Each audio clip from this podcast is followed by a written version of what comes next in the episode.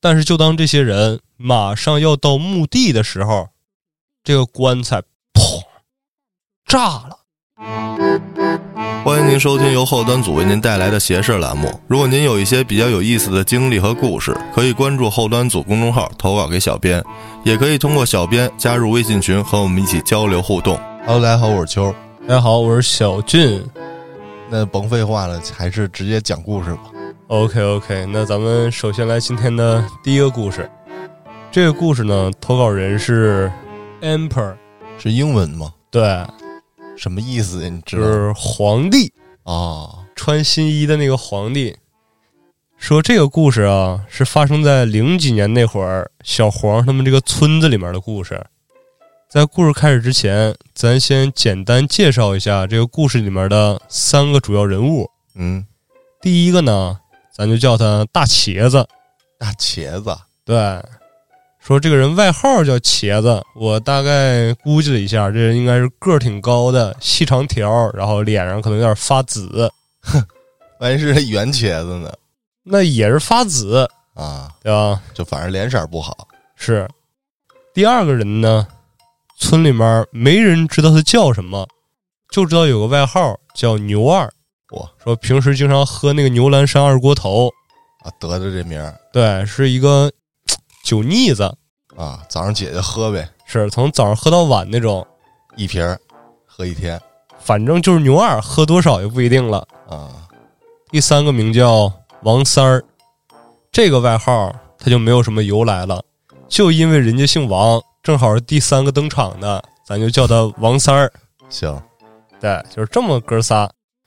说零几年那会儿的一个夏天，因为这个小黄啊，他是湖南人，他们那边特产就是种烤烟的烟叶子。啊，说到了八九月份啊，就开始每天成天成宿的烤这个烟叶了。那这天晚上呢，这个大茄子从家里面喝完酒，待着没事儿睡觉之前，想着说：“哦，我去那个烤烟房，给那些烟叶子加把劈柴，让这个火一直烧起来。要不然半夜如果说火不够，本身那边就潮，只要烟叶子烤的时候一受潮，整个一批全都不能用了。嗯这个地方咱交代一背景，像每家每户，他没有说那么多的人力啊、物力啊，去盖自己家专属的这个烤烟房，所以虽然说这个叶子是自己家种自己家的，但是烤都放在一块儿。说这大茄子呀，喝完酒就抱着劈柴往那个烟房里面走，走着走着吧，看见一个比较熟悉的人影，到了近前儿，定眼这么一看，啊，说：“哎，这人不是外人，就是牛二。说打个招呼吧。说：哎，老牛哪儿喝去啊？这牛二低着个头，也不吱声，也不言语，就从那儿站着。那他这么不做回应，这个茄子本身嘴闲练，就扔了几句垃圾话，但也没多搭理他，因为手里还抱着劈柴呢嘛，就径直奔着这个烤烟房去了，生上柴火，出来门口坐着抽根烟。等往家走的时候，走回原路，哎，这个牛二还从这站着呢。说这是为什么呀？这大晚上的，从这罚站呢。过去之后，照着肩膀头子啊，啪这么一拍，没反应，说话也不搭理，就低着个头，也看不清表情，往那儿干杵着。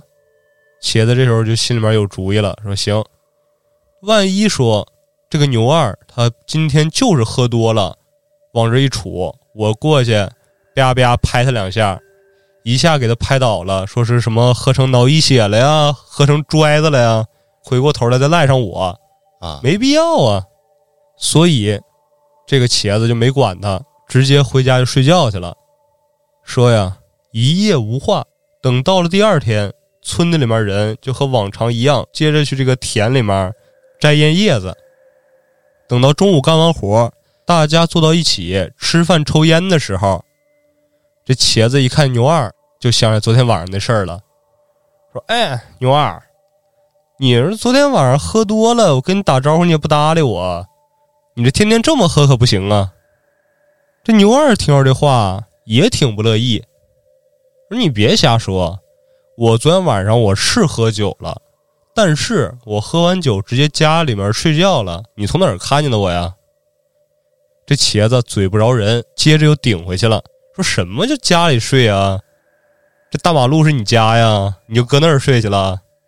什么玩意儿啊？我怎么我就从大马路睡？你不信你问我媳妇儿，你要能看见我，证明你跟我媳妇儿偷情来着。你从我家大衣柜里面看见的我啊，两个人呛呛来呛呛去，也没个什么结果，大家就当听一乐了。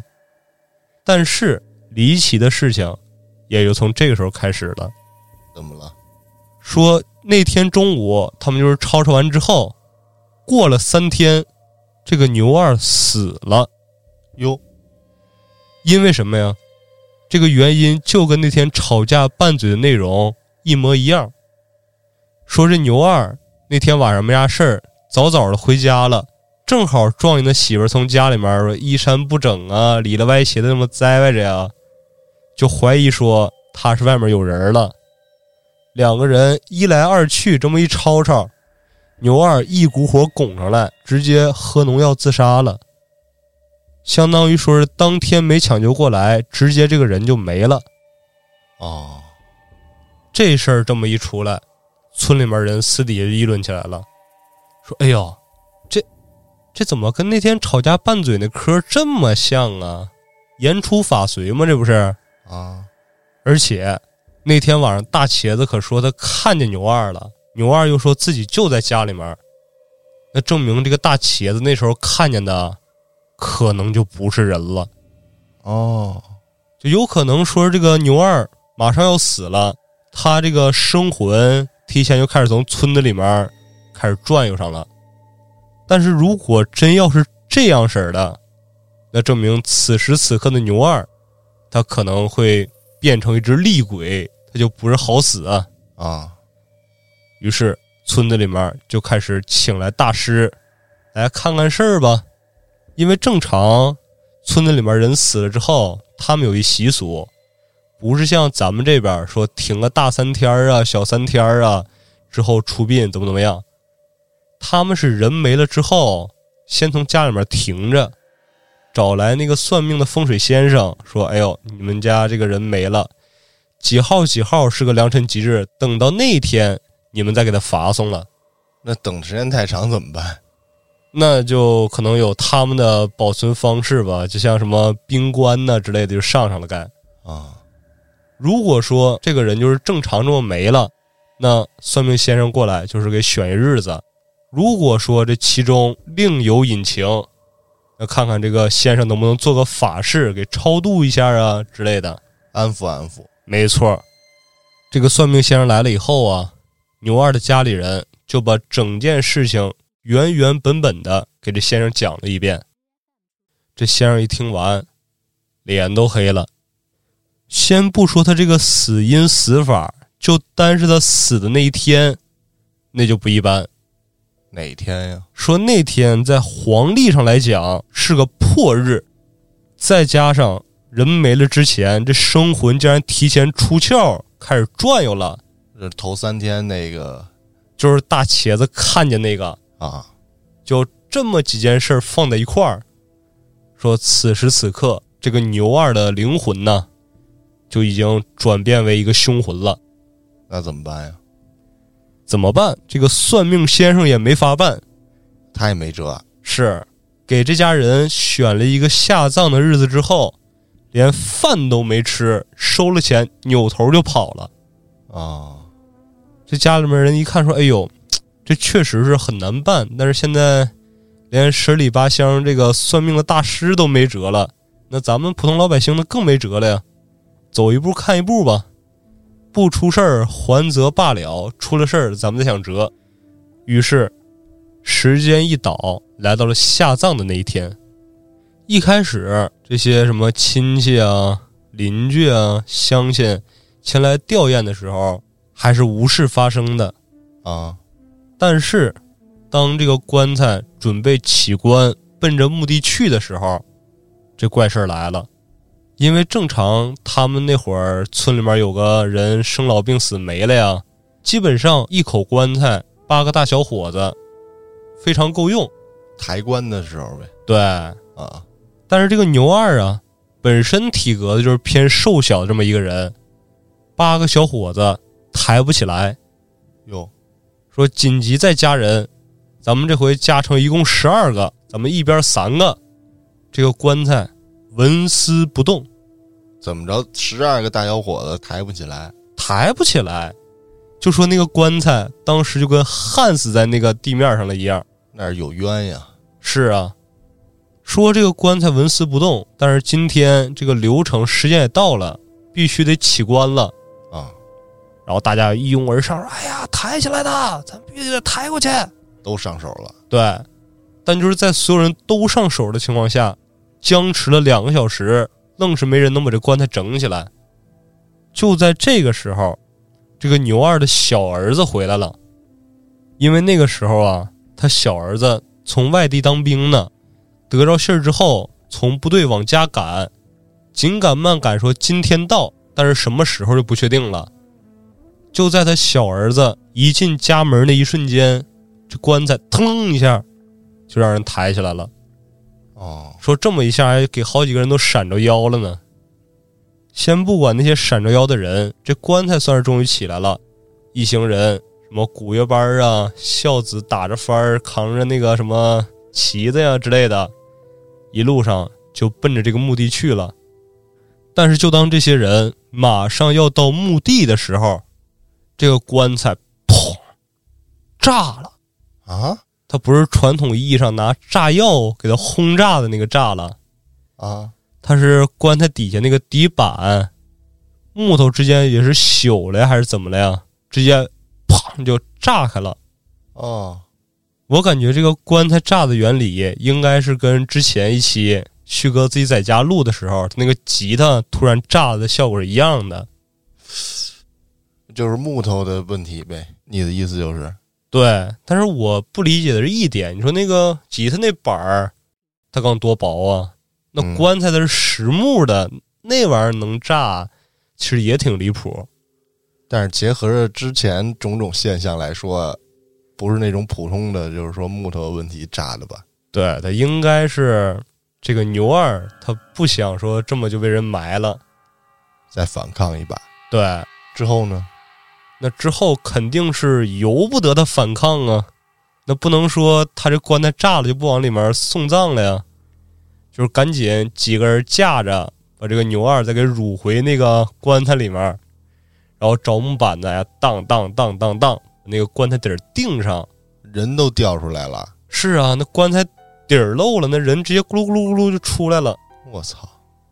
说是又打补丁，又上设备，哐哐哐，全收拾好了，就这样一波三折的，算是给牛二下葬了。就在众人都以为只要把牛二安葬了以后，这件事就过去了的时候，却不曾想又出事儿了。又怎么了？说呀，这天晚上是牛二的头七，但是大家只要不是实在亲戚，也没人会注意到这件事儿。王三儿在家里面正睡觉呢，睡得好好的，就被一阵声音给吵醒了，就感觉好像是那种风吹过稻田那种唰唰唰唰唰那种声。啊，他这迷迷糊糊的一睁眼睛，说：“什么声啊？”往这个房间里面环绕一圈，并没有发现什么。说这不是屋子里面的声音，那就是院子里面有什么动静。这个王三儿往起这么一坐，借着这个月光，就看见窗外面挂着一脑袋，而且这个脑袋正使劲的抻着脖子往屋里看呢。哦，扒着，说相当于是一个什么样的场景啊？就说这个人应该是趴在他们家房顶上，然后努力抻着脖子顺着窗户往里看。倒着。对，哦，这个时候王三扯着脖子往外找呢，外面那个抻着脖子想往屋里进，四目相对，这么一瞬间，王三直接从头发丝儿凉到脚后跟，连喊都不会喊了，咕咚一下栽倒在床上，一把把那个被子蒙在自己脑瓜子上面，哆哆嗦嗦过了这么一宿。等第二天家里面人来叫他吃饭的时候，说这个人呢，连人种都变了，咋了？从这个黄种人一下吓成白人了。吓死了！没吓死，但是就是只剩这么一口气儿吊着呢。哦，说眼眶子都瞪裂了。我操！就是保持着一脸惊恐的表情。对，这么生生挺了一宿。哦，王三儿他妈一看王三儿吓成这样，赶紧问呢，说儿子怎么了？王三儿就把昨天晚上这个经历原原本本的跟他妈又讲了一遍。但是，他妈并没有把这个当回事儿，因为王三儿那个时候年纪也不大，二十岁出头一小伙子，他妈就全认为是那天王三儿去帮牛二家忙活这个白事儿嘛。啊，当时扛棺材也有他，这个棺材炸了的时候，这牛二尸体掉下来，咕噜咕噜就咕噜到王三儿眼巴前儿了。他妈就认为是当时那一幕给王三儿吓坏了，说你小伙子没见过这场景，说你这活得再久一点，活久见，活久见嘛，你这少见多怪了。啊，赶紧起来吧，吃口饭，暖和暖和就缓过来了。但是，也就是因为王三儿他妈这种哎呀不当回事儿的这个心态，导致他们家后悔了一辈子。发生什么了？就在这天晚上，王三儿因为前一天这些恐怖的经历，早早的上床就睡下了。睡到后半夜的时候，他又被一阵声音给叫醒了。但是这回，这个声音不是从屋外传进来的，是就在他枕头边上。他猛地一睁眼，发现不是旁人，是他妈。王三儿就赶紧问他说：“哎妈呀，大晚上的你要干嘛呀？”他妈：“嘘，儿子你听，外面有人敲门呢。”王三儿是有人敲门啊，说：“你赶紧去把这门开开去。”为为什么我去呀？说废话，可不得你去吗？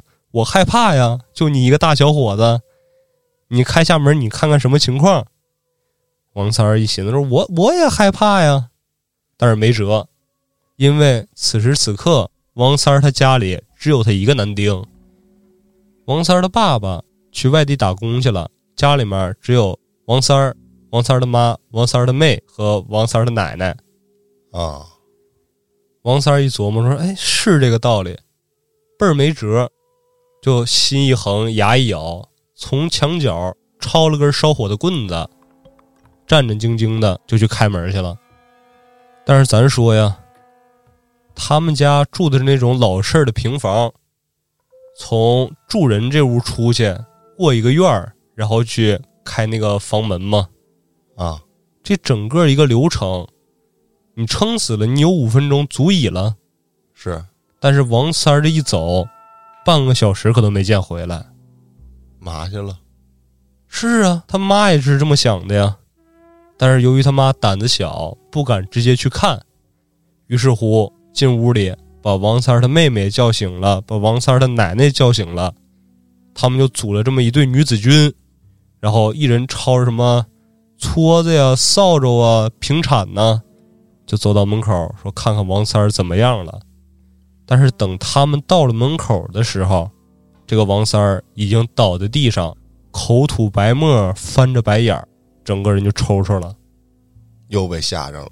是，而且这回比较严重，就是说往身上泼水，啪啪扇大嘴巴子，这些土招已经完全不好使了。于是赶紧大半夜把这些街里街坊都叫起来，所有人一块抬着送到县医院里面，说是赶紧救治一下吧。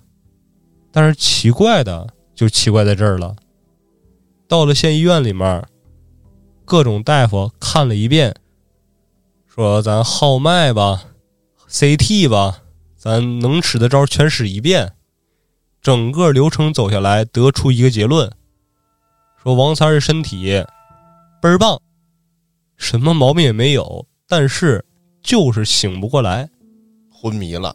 对，这个时候有一个岁数比较大的这个大夫，就把王三他妈给叫出去了，说：“通常这种情况啊，你来我们医院里面，我们医院是真没什么办法了，因为这个人很健康。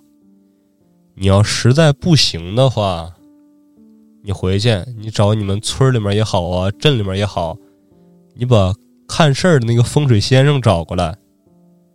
应该这个王三是跟上脏东西了。”啊，这话一说出来，王三儿他妈立刻就想起来了，说真是这么回事儿。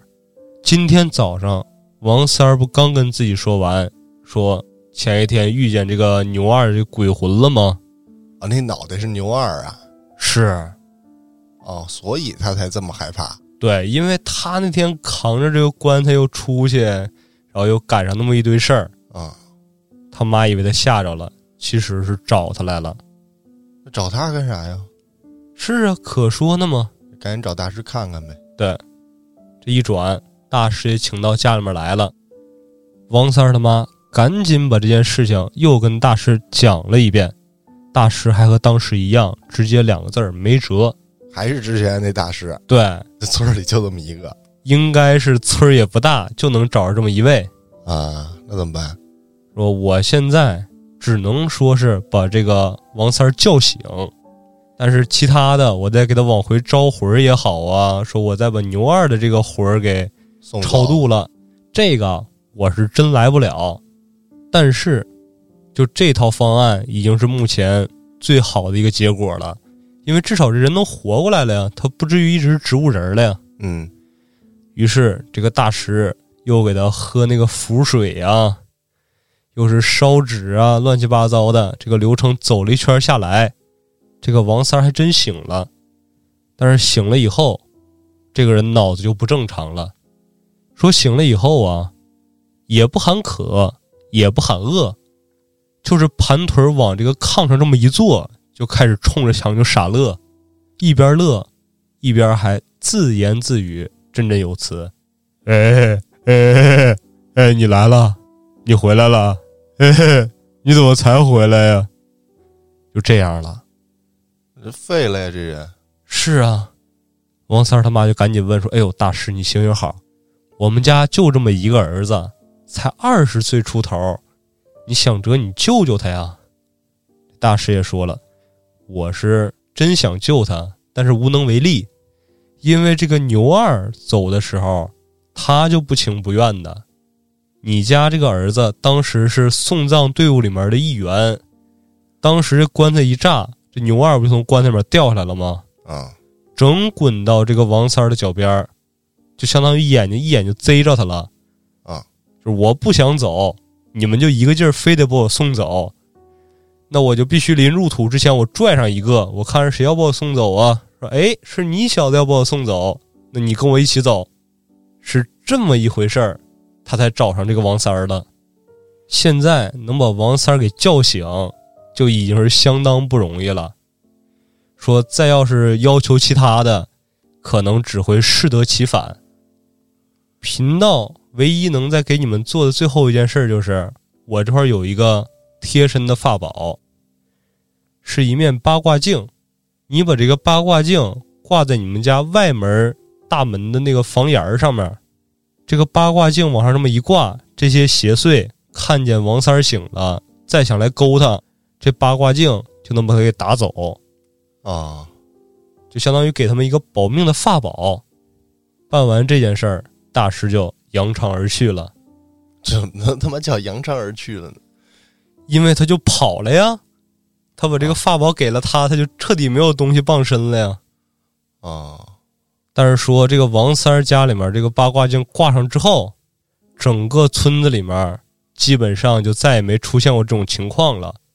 但是特别奇怪的是，在这个八卦镜挂了半年之后，也没人碰它，也没有说那种特别极端的天气因素，这八卦镜自己碎了。啊，而且在这个八卦镜碎了以后，这个墓地晚上时不时的总传来一些撕心裂肺的嚎叫声。牛二那块儿，对，在之后呢？在之后就没人再见过这个大师了。但是也没有人出现说再被勾魂的情况，那这王三儿还是傻的，就彻底就成一个傻子了。也就是从这个时候开始，他们村里面有了一个独特的习惯，就是说半夜，比如说啊，秋哥，我要去你家找你，我先给你打电话，啊，说，哎，秋哥，我再有半小时我去你家了，你给我开下门，这个行。但是如果说我临时有事儿，也没带个手机啊，因为零几年嘛，还基本上座机呢，我直接去了，我敲你家门儿，打死都不会给我开的。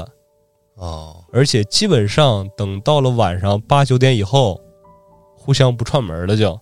就因为这么个事儿，对，而且据说这个习惯一直流传到了前几年，就近几年，现在那块儿都盖成高楼了，这那的，这个习惯才刚刚没有。哦，听着这个故事，感觉这村儿应该是不大对，啊。因为你看他们整个村儿靠卖那个烤烟的那个烟叶子，嗯就够养活所有村民了。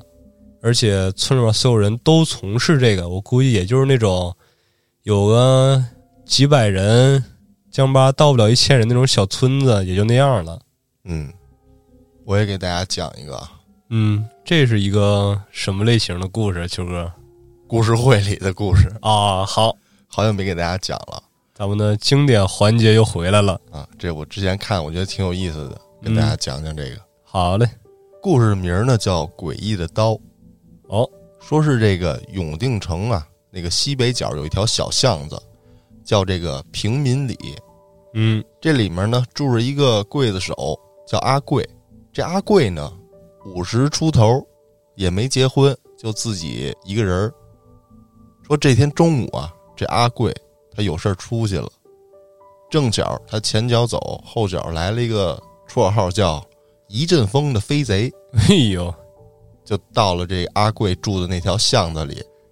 这飞贼啊，走到这阿贵家门口，看见他家这个大门紧闭，这门上还上了个锁，这就想这屋里必定有好东西，于是呢就起了邪念，翻墙就进了院儿里，落了地，钻进这屋里就开始翻箱倒柜在那儿找。就在这一阵风找着的过程中啊，无意中发现了一个长形的木匣，走过去打开一看啊，这里面躺着一把鬼头大刀，说是那刀身呀寒光闪闪，阴气森森，吓得这一阵风啊，打了个激灵，啪的一下就把这个盒给扣上了。就在这时候啊，这个院门开了，回来的这人呢，正是这阿贵。这一阵风呢，就看见阿贵回来了，怕这时候跑啊，被人家逮个正着。情急之下呢，自己就上了这个房梁，就趴在这个房梁上一动不动，在这等着。说这阿贵啊，刚才啊出门去这个集市上，找了一个杀鸡的店家，管人要了一碗鸡血，嗯，公鸡血啊。说这鸡血干嘛用的？就是来喂这把刀的。哎呦，为什么说是喂刀呢？就是说当年这个刽子手这个行当中有这么一个规矩，就是说要在出红差的时候，也就是犯人问斩的前一天，要用这个公鸡血把刀抹一遍，因为啊那时候觉得处斩犯人是阴事儿，哦，抹一遍这个公鸡血就是为了给这刀壮阳气。这个刀有点肾虚是吗？补补阳。接着咱再说这个阿贵怎么喂刀啊？这阿贵呢，就端着这公鸡血回来之后啊，坐在这个屋门口的小马扎上，这个盛着鸡血的碗和这个装刀的木匣子就搁在自己脚边上。这阿贵呢，就拿手拍了拍这木匣子，这嘴里呢就嘀里咕噜的念叨了几句。嗯，念叨完之后，打开了这个匣子之后，接着他就打开了这个匣盖啊。就这会儿，这怪事儿来了。只见这阿贵啊，并没有从这木匣子里拿出那把鬼头刀，反而是从这里面牵出来一个胖胖乎乎的小娃娃来。哎呦，这娃娃光着屁股，只穿着一件大红肚兜。这阿贵呢，就抱着这娃娃坐在了他的腿上，又拿起这旁边的小勺舀起了鸡血喂这个娃娃。这会儿这躲在这房梁上的这个一阵风啊，看了个真真儿，顿时就吓得这魂飞魄散。说就在这个阿贵喂的时候，那娃娃呀一下就把这个勺子给叼住了。嗯这阿贵一抽，那血就从那勺里泼出来了。啊，这阿贵当时就说了这娃娃几句说你淘气啊！啊，这娃娃挨说之后，才乖乖的接着吃这个鸡血。等着这阿贵啊，再舀起了一勺鸡血，送到这个娃娃嘴边这娃娃刚把这个鸡血含在口中，噗一下就给吐出来了。吐完之后啊，这娃娃就张大了嘴，神情悲切，就如同蒙受了天大的委屈一样，在那儿急得直瞪眼。看这娃娃这样，这阿贵也愣住了。咱再说说这把刀啊，说这是一把非同寻常的鬼头刀。嗯每一次喂刀的时候，这刀啊都会幻化成一个小娃娃的模样。说这个小娃娃这个样子，其实正是第二天要斩的这些犯人的童身。哦，说如果这时候喂他鸡血，这小娃娃能安安稳稳的吃了便罢了；否则，这犯人身上必有隐情。有冤情从里面呢。对，也就是在这个时候，这阿贵就忽然听到“噗”的一声，这从房梁上掉下来了一个东西。嗯，定睛一看，哎，正是这个小偷一阵风。这一阵风怎么就掉下来了呢？说是刚才呀，他看着这个鬼头刀幻化成这个娃娃喝血的情景啊，吓得昏死过去了。这阿贵呢，喝了一口凉水，把这个一阵风给他喷醒了。这一阵风醒了之后啊，贼眉鼠眼的一看，也看不清这个自己面前是人是鬼，就赶紧就跪倒在地，磕头如捣蒜，求饶啊，是吧？别杀我！这阿贵就令这一阵风起来，跟他说呀：“离此地三百里有一陈州，朝廷大臣包拯正在那儿查办放粮一案。说这包拯啊，日能断阳，夜能断阴。明日那个被斩的那个犯人呀，肯定有冤屈。如果能把包拯请来断案，这个冤情啊，必能昭雪。”这阿贵因为自己啊在衙门当差，没法儿去请去，哦，他要去的话该越级了。所以呢，就让这一阵风去给这个包大人送一封书信。这一阵风听完了，立马就答应下来了。于是这阿贵呢，就去取了纸笔，当下写了一封信。接着，这阿贵又取了十两银子，对这一阵风说：“说你拿这银子去置一匹快马，赶紧速去陈州，把这封信啊交到包大人手上，务必要在明日午时前赶回。若是误了事儿，你这一走了之，那刀的诡异之处你也见识过了，你跑到哪儿他都饶不了你。”一阵风一听，哪敢不从啊？唯唯诺诺的拿了银子，马上就去了。第二天上午，这犯人呢就被押到了这个刑场。这刑台四周呢就挤满了一帮看热闹的人，就看着这个犯人呀，披头散发啊，被五花大绑跪在这个刑台之上，背后呢插着那个饭油盘儿就是影视剧里面插一个牌上面写个“斩”那个，对，就见这犯人看这个样子，已经是心如死灰了，就等着死呢。说白了就是，咱再说这犯人，这犯人呢本就是一个书生，犯的呢是杀人罪，但是他确实呢又有冤，说他呢是跟这个受害的小姐呀有私情。那天晚上啊，在这个小姐的这个房间里待到了半夜才走，这小姐呢就死在了他自己的房间。这家里人呢，第二天发现啊，就赶紧报官。后来在房间里啊，发现了这个有这书生姓名的一把折扇。这官府呢，就把这个书生差人给拿下了。嗯，这书生啊，知道这个姑娘死了，为了保全这姑娘的名声，悲痛之下，就索性承认是自己入宅行凶。这县令呢，就见他招供了。又特别了解这个姑娘房中的情况，于是呢便结了案报了上去。这上面呢就给这书生判了这个死刑嘛，嗯，就定于今天开刀问斩。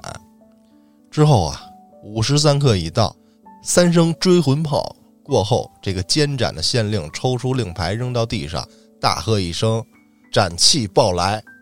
这阿贵听到命令啊，心中一凉，心想：这送信到陈州的这个一阵风啊，还是没来得及。嗯，我八成是逆风今天。哈，而此时啊，旁边这个自己的副手就去摘了这个饭油盘这阿贵呢，万般无奈的抽出了那把鬼头刀，挥手斩去。就在这千钧一发之际，忽然有人高喊：“刀下留人！”阿贵一听，心头惊喜啊。然而此时这手中的快刀已出，想撤，却已撤不回了。啊，那犯人呢，本来是挺着脖子，情急之下，这阿贵就朝他大喊一声：“低头伏法！”那人头一低，这个刀锋啊，却还是照这个头上砍上去了。黑乎乎的一团血肉在半空中旋着飞出了老远。据说啊，这种情况只有在这个被斩者怨气冲天的时候才会出现。这飞出去的人头啊，常常会一口咬住某一个看客。就看这一团飞出去的血肉啊，啪的一声落在了这个监斩官的桌上。这监斩的县令啊，顿时吓得就坐在地上了。再看这犯人，扑通一下就栽倒在地上。这阿贵呢，这全身冷汗，唰的一下就躺下来了。他大叫一声“已斩”，却面如死灰一般呆在原地。眨眼间，两匹快马已飞奔到监斩官县令的面前，其中一个人跳马下来。此人呢，正是这个包公的随从马汉。那另外一个是王朝 赵虎啊，那那会儿电视剧里有吗？这四个人有啊，但是王朝、马汉、张东、赵虎，不是这个吗？就见他手持尚方宝剑，高喊：“包大人有令，斩刑停止，人犯暂且收监，以备再审发落。”这监斩的县令啊，听完了就在那发呆。那行刑台的犯人呢，却呼的一下，挺起了上身，仰天高喊：“青天大老爷！”他这个腔子开始发声了。不是，阿贵呢，在凝神一看呀，发现呀，那人啊，只是被削掉了带着这个头发的头皮。哎呦，那也够疼了。见此状，阿贵倒吸一口冷气，心想：遇上鬼刀了。哦，因为他刚才是看着脑袋飞出去的，估计手上的感觉也也在那儿呢，也没准是他这么想，是说呀，他以为这一刀就必斩了啊，但实际上这刀自己就控制了他没斩嘛，因为这个刀不是有这个头一天有这个冤情的那种显示吗？之后这刑场啊，人就散去了，这阿贵呢和这个一阵风一起回了家。一阵风呢，就跟这阿贵说，见到了这个包公的情景，说他赶到这陈州的时候啊，包公查办的这个放粮舞弊案已经了结，正要回京复命。见到这个阿贵的信之后啊，也是将信将疑，但是呢，人命关天，宁可信其有，便命自己这个随从马汉骑了快马，带了出京时天子授的这个尚方宝剑，先来这个法场救人。包公呢，自己随后从这个陈州动身，今天晚上便能赶来。阿贵听完呢，松了口气，跟这一阵风说：“按照惯例啊，午时有人喊刀下留人，他就该停止行刑。可是啊，当时这刀已经变成了一把嗜杀的鬼刀，不听使唤。说今天晚上包公大人来的正好，我今天呢用刀失误，正好。”当面请罪封刀，啊！就以后我再也不执行我这个刽子手的身份了。呃，要退休了，可能啊，五十出头了嘛也。这阿贵接着说：“说这把鬼刀身上的这桩阴案呀，必须让这个包大人亲自断案，而且他想要封刀，也需要这个包大人呀用这个朱笔按刑律的规矩先行勾决了他，他才能收刀。”哦。这俩人一番商议之后啊，就等着这个包大人来了，再去一同见他。果然晚些时候啊，这包大人到了这永定县府上，一到衙门，先是提审了那名犯人。那书生啊，见到了这包公亲审，知道这个隐瞒不得，便承认那天他半夜走后啊，姑娘被杀之事，他的确是不知道。审完了书生，这包公和县令啊，刚到后堂落座，就听见这大堂上有人击鼓，这是要喊冤呢。啊，就再次让这县令升堂查案。这公堂上啊，灯火通明，三班衙役早已站好。这堂下正跪的就是阿贵跟一阵风俩人。这包公上堂一问，这阿贵啊就把这个事情的来龙去脉禀报了一遍，还把这个鬼头刀啊一并呈了上去。包公啊接刀在手，又令人近前掌灯细细观看。这灯火之下，那刀身呀，清晰的出现了一张人脸。这包公一惊，定神再看，那面目啊，竟有些面熟。再定睛一看，那刀上的人影正是堂下送信的那个人，一阵风。包公啊，知道这事儿必有隐情，就命这个衙役将这个刀递到一阵风的面前，让他看。这一阵风呢，早就吓得浑身哆嗦了，说小的犯有死罪。他这么一说，这其他人呀，就有点奇怪。是啊，这包公就说啊，细细说来。这一阵风呢，就跪着讲出了缘由，说这书生一案中死去的这个姑娘，正是他所杀。说那天晚上，那位姑娘刚送走书生后不久，躺下了还没睡着。这一阵风呢，就溜到了这姑娘的房中，准备偷东西，结果呢，把这姑娘给惊醒了。他呢，就怕这姑娘叫喊，于是起了杀心，拔刀杀了人之后逃跑了。之后呢，却没想到那天中午鬼使神差的就跑到了这阿贵家，再想行窃，结果呢，却目睹了这阿贵喂刀被吓死了过去。但不料那刀神异的很。早早就把他这个杀人凶手的面目摄于刀中。这包公听完，又接着问了他详细的杀人经过，之后就命人让他画了押。这一阵风呢，就跪在堂下磕头请求让包大人留他个全尸。包公答应了之后，那一阵风听完之后，便一下就栽倒在地上，再也起不来了。哎呦！衙役过去一摸，发现此人早已全身冰凉，气息全无。这时候，这阿贵就说：“其实啊，那天那个人从梁上摔下来的时候就已经吓死了，让他去送信，不过就是让他还魂走尸。为什么把包大人请过来？是因为他死了，这就成了一桩阴案，阴案只有包大人能断。”可是阿贵却没想到的是杀死那位姑娘的，竟然是这个一阵风，所以说这是两桩阴案，啊啊，属于正好第二桩歪打正着了。对，这包公呢，接着就命这个验尸官过来查验尸体嘛，发现这尸体果然是已经死去多时了，这身上的这个尸检特征嘛，就在这查验期间，那一阵风的脑袋。忽然从脖子上滚了下来，那脑袋滚到了地上，还说话呢，说：“鬼刀，你好大胆子！这包大人都已经答应留我全尸，你却还要杀我？他这是出尔反尔啊！鬼刀不答应啊，这包大人答应，我不答应。对，此时这大堂上一片寂静，只剩那数盏灯火忽明忽暗的闪着光。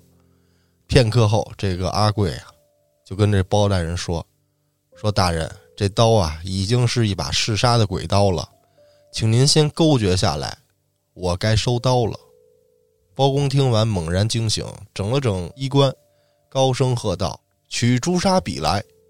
这包大人拿着笔，这阿贵双手奉刀，将刀柄向包大人方向递了过去。接着，包大人落笔在这个刀面上。阿贵顺势向后一拖，一道朱砂以竖向画在了刀身之上。两人的行止正好又和刑场上斩人前用红笔勾了饭油盘一样。之后，包公弃笔，阿贵神情肃穆，捧刀向后退了几步。这时，猛听阿贵一声高喊：“一斩！”众人吓了一哆嗦。只见阿贵站在那个地方，亮光一闪，那把刀已断成两截儿，跌落在地。哎呦，阿贵此时却已踪迹全无。再看这个断刀的旁边，赫然多了一柄刀鞘。这时候众人才醒悟过来，阿贵原来就是那把鬼头刀的刀鞘。后来据说这个包大人回京后啊，请旨打造了三口闸：龙头闸、虎头闸，还有狗头闸。这个故事呢，也又讲完了。哎呦，它这边反转特别多。呃，对，就一开始我怎么也想不到是这个一阵风干，因为他还帮着去送信儿啊，又这那的。对我当时看，我觉得这故事非常有意思啊。而且像最后的时候，我都以为说这个阿贵他是一个飞雷神就顺走了，结果他是一个刀鞘。我天哪！这应该就属于民间传说这类型的。啊，借着这个包拯什么日断阳夜断阴，这个给他续了一个小故事。我估计是，哈哈。还说呢，就是今儿录节目，这个凌晨啊，今天凌晨，嗯星期三录的嘛。这个当时天气预报啊，显示说可能要下雨，下这泥点子那种，然后也有那个沙尘暴。所以呢，就是昨天晚上，我想遛狗，我内心挣扎了半天，嗯，遛不遛我这点儿了。你要遛吧，容易让雨淋着；你要不遛吧，它真给你屋里拉。是啊，但是还好没下那雨。哦，后来我琢磨半天，我说还是遛吧。三点多快四点了，就已经快天亮了呀。然后我带着狗出去了。出去之后呢，这个我就看天儿啊，特别红啊。哦，北方的天儿，可能就大家这个见过的都知道，这第二天要有什么这个下雨啊之类的，嗯那天儿就有时候特别红。哎呦，那天儿真是非常的好看，我觉得。那个怎么说来着啊？日落胭脂红，无雨必有风嘛。我就带狗出去走，走在这路上，它不是有那路灯吗？胡嗯同里，我就看这个，我这眼前儿啊，模糊的，就是有点那种灰蒙蒙的，我以为是我眼镜脏了呢。然后我擦眼镜儿，发现擦完之后再戴上还是那样，我就突然发现，哦操，他妈是起雾了！哦，我寻思说是玻璃体浑浊了呢。我操，那他妈是快瞎了。接着我就遛狗，出了我这个住的这胡同，再往左拐还是胡同啊，就我只能在这里溜嘛，我就溜往前走。突然我就发现前面那地上有一东西嗯啊，看着跟那个双肩背大小似的，黑的啊，啊，从地上趴着呢。加上前面有雾，我实在是看不清楚。其实离没多远，也就十米。啊我当时心里咯噔一下，我说我操，因为他看着像双肩背，但我感觉他应该不是。然后我就犹豫啊，我此时就犹豫，我接着往那边走不走啊？啊我说不走吧，我操！我平时我就觉得，我说我啥也不信，我我啊 我！衰了，怎么就我？一个我一个唯物主义斗士然后我心一横，我就接着走吧，越走越近，然后那雾慢慢的能见度也高了，啊！我就看见发现前面是一女的我操啊，这女的就跪蹲在地上，啊！怎么跟大家形容那个《求生之路》里面那位置？置啊，对我就一下我就想到他了，我就。一个姿势，从这儿蹲着，然后头发披着那样式的。背对着我蹲在那条胡同的马路中间儿。啊我说我操，也是慢慢走啊，啊！心里想我我操，那就扭头回去吧。我他妈不会真让我碰见了吧？我说太牛逼了，啊我害怕了，我 我承认我害怕了。啊！那我也不能跑啊！操，万一不是呢？嗨，你这最好跑就完事儿了。我瞪着狗，我接着往前走，我就嗯从他后面走到他边上，发现这女孩披头散发的，头发及腰吧，啊穿穿着一个背心儿，跟那卫士的装扮几乎一模一样，只是颜色不一样啊，卫士穿一个那个睡衣那种的，它是白色的，对，一个吊带睡衣啊，他是穿一黑色的，露着肚子那种啊，然后底下穿一裙子，没穿鞋，就蹲坐在跪坐在地上。没道理啊！他从大马路上还不穿鞋，也不那啥的。而且当时还刮大风呢，你知道吗？倍儿冷。然后我就走过去了，带着狗，我也没回头看他啊。我跟他侧身的时候啊，就是走他侧身的时候，我瞟了他一眼，我发现他蹲在那儿好像看手机呢。哦，这时候我心里就放平了，就是。接着我路过他了，去遛狗嘛，绕了一圈之后回来，我又看见他了。还蹲着呢，还在呢。他呢，这回干啥呢？就是站起来了啊，打电话呢。呃，电话里我也能听见电话那边那人也是一个女的，跟他说什么什么，快回来，怎么着？他好像都不知道怎么回事儿啊，就是说什么我看看导航吧。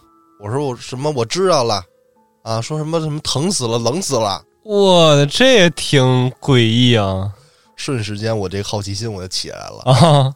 我特想去问问他干啥，怎么回事儿？梦游过来的吗？不知道道儿，到底发生什么？我特想知道。但是呢，他打着电话呢，不好意思过去。然后你就开始尾随他？没有没有，他没动，他就是在站在那儿啊。然后呢，对面来了一面包车，开着远光到近前了。那个他正好挡着车，一胡同嘛，就过一辆车，是极限了。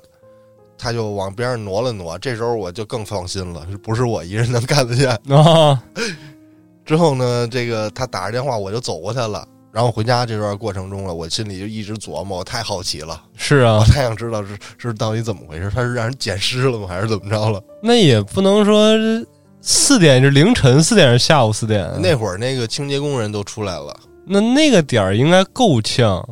然后我回家嘛，我说我要不帮助他一下，我到家之后我给他拿件衣服，拿个卫衣，拿个拖鞋啥的啊。后来我琢磨衡量，我我说要不还算了吧。虽然我特别好奇，我巨好奇，是 我整的我都睡不着觉了。我特想知道他到底是因为什么这样衣衫不整的蹲坐在地上，大夜里四点三四点的时候啊还不穿鞋，就是不穿鞋太奇怪了。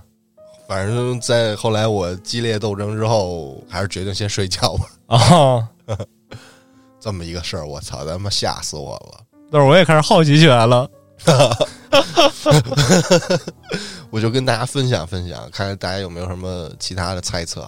但是不得不说，秋儿，你家那个胡同啊，有点东西。我先是碰上那个什么一堆冤那个啊啊，然后又碰上说什么街边整那是什么呀？庙道观，对对对对对。然后这回又碰上这么一姑娘。那天那个道观，我忘了上期节目说没说过啊？应该没说过。就是之前我不是说过一次嘛，里面念阿弥陀佛嘛。嗯。人评论说是这是道教的，道教念阿弥陀佛。对啊，因为我也知道这事儿很冲突啊。是他应该念无量天尊呢。所以我那次遛狗的时候，我又去了两三点，然后它是一个临街的这么一个观啊。我就站那墙根底下，因为又有声儿啊，我就离的那个声音最近的那个墙根那儿，我就站那儿站了，少说五分钟吧。好，带着狗，我就听那狗也听见了啊啊，狗也听见它在搁那找声儿呢，你知道？我听这回跟那个上回听的不一样了，但一定我非常确定，它绝对是放的是阿弥陀佛啊什么什么的啊。是一个女的，然后这女的说话呢是是说普通话，然后后面他的背景音是在念经，啊，就说什么保佑啊这那的，挺诡异的。说实话啊，主要他是大夜里面来这么一趟，确实听完之后诡异。完事儿你这么诡异，还站着听了五分钟起步，我就是好奇。说白了，你喊一嗓子问问他呢。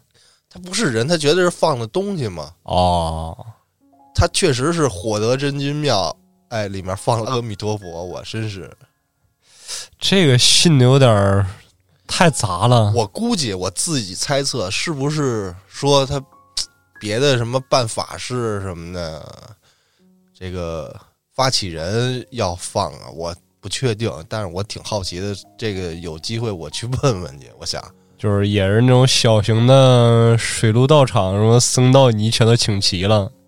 但是你说夜里谁办法事儿，就就是是超度什么吗？我也不清楚啊。但是那个罐那个香火挺旺的哦，啊，不应该会出现其他的事儿。我就是说这个事儿吧，真的不是我听错了，因为这回我足足听了五分钟。嗯，不信的 可以去看看，去听听，敢敢碰碰。看吧，要是说这回评论区里面再有不相信的，就是你下次你拿手机录下来，你剪到片尾。反正我一般遛狗不太爱带手机啊，不一定能录得清楚。我如果有有机会再碰见，我可以可以录一个。行啊，因为他临街，他过车一过车你就听不见，他就那那个车的声了嘛。呃，太嘈杂了，车过去之后才能听见。明白明白。我觉得这回也是，因为狗也听见了，应该不是撞人了啊。主要我现在还是纠结在上一个那儿出不来，我太想知道那姑娘去干嘛去了。我我也想知道，所以睡得晚，我琢磨半天。哦，你是琢磨人姑娘来着？没有啊，琢磨这个事儿来着。我琢磨这事儿是什么呀？就是你能说我善良吗？你不能说我善良。你还挺善良，你至少想给他拿来着吗？这是服务于我的好奇心哦，我是因为好奇，所以才想帮助他，并不是我先想帮助他。啊，你是因为想帮助他，然后跟他搭搭话，问问他是怎么回事儿？对，是这样啊，还行。那我要看，我可能是直接害怕，我扭头就回去了。确实挺吓人的，我操，那天儿、那景儿、那环境，太他妈恐怖了。而且最关键是突然就起雾了，它起雾没有那么快，我记得。我不知道昨天是什么，你看今儿是晴天，啊，昨儿晚上就有雾。是啊，你说说。反正我就一点一点走到他后背嘛，从他后背，他是背对着我。嗯，哎呦，那感觉，我当时真是心脏蹦蹦跳。嗯，太刺激了！我真当时真觉得，我说我终于看见了，太棒了！我终于可以 在节目里有的有的跟大家说了，我再也不会因为没看见过好兄弟而显得格格不入了。那结果他应该是人啊啊！那行吧，今天咱们聊到这儿吧。感谢您的收听，咱们下期见。